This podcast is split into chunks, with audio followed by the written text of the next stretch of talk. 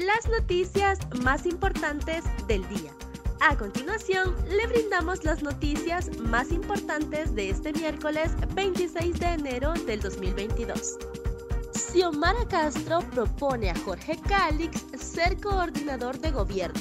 Xiomara propone a Jorge Calix ser coordinador de gobierno mediante un tuit en sus redes sociales.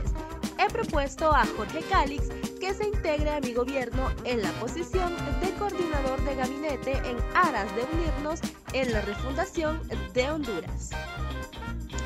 Salvador Narrala rechaza tercería como solución a conflicto del Congreso Nacional. El designado presidencial electo, Salvador Narrala, rechazó este miércoles una tercería para resolver el conflicto de la presidencia en el Congreso Nacional. En este momento, la tercería deja de ser una opción. Jorge Calix puede unirse a la junta directiva que preside Luis Redondo, pero no como presidente, dijo a un medio de comunicación televisivo. De acuerdo a lo que ha venido sucediendo, estoy clarísimo que legalmente fue electo el señor Luis Redondo. Agregó al tiempo que exteriorizó que Calix perdió y se equivocó al igual que sus 44 compañeros del Partido Nacional más de 11.000 policías desplegados para la seguridad de la toma de mando.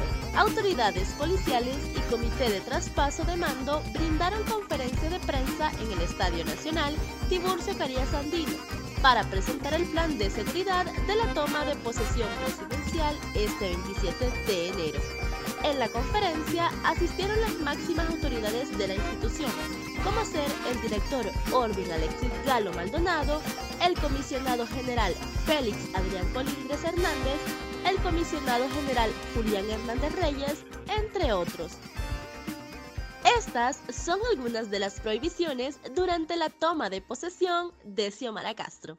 La Policía Nacional informó en sus redes sociales sobre las prohibiciones establecidas para las personas que asistan mañana jueves 27 de enero a la investidura de la presidenta electa Xiomara Castro en el Estadio Nacional de Tegucigalpa, capital de Honduras. Entre las prohibiciones están el ingreso de pólvora y armas de fuego, entre otras. Inhabilitados Russell Tomé y Casaña. La coordinación de la Sala Penal de la Corte Suprema de Justicia informó anoche que los diputados electos Russell Tomé y Edgardo Casaña quedan inhabilitados para ejercer cargos públicos por tres años. Muchísimas gracias por su atención. Estas fueron las cinco noticias más importantes del día. No olvide ingresar a nuestra página web www.latribuna.hn y seguirnos en redes sociales.